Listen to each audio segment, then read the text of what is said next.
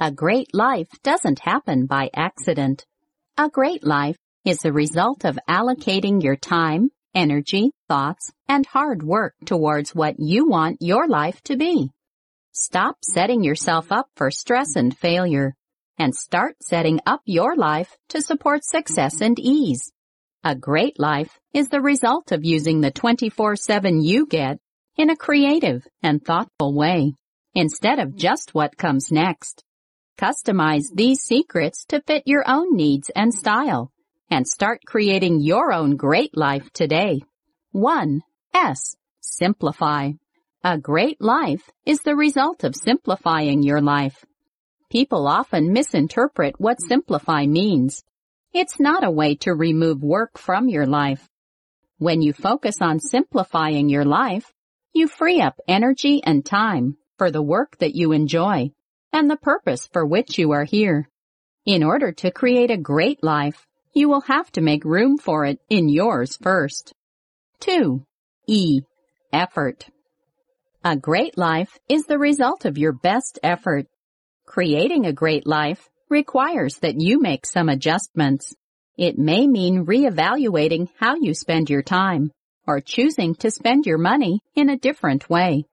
It may mean looking for new ways to spend your energy that coincide with your particular definition of a great life. Life will reward your best effort. 3. C. Create priorities. A great life is the result of creating priorities. It's easy to spend your days just responding to the next thing that gets your attention, instead of intentionally using the time, energy, and money you have in a way that's important to you. Focus on removing the obstacles that get in the way of you making sure you are honoring your priorities. 4. R. Reserves. A great life is the result of having reserves. Reserves of things, time, space, energy, money. With reserves, you acquire far more than you need. Not six months living expenses, but five years worth. Not 15 minutes of free time, one day. Reserves are important because they reduce the fear of consequences, and that allows you to make decisions based on what you really want instead of what the fear decides for you. 5. E. Eliminate distractions. A great life is the result of eliminating distractions. Up to 75% of your mental energy can be tied up in things that are draining and distracting you.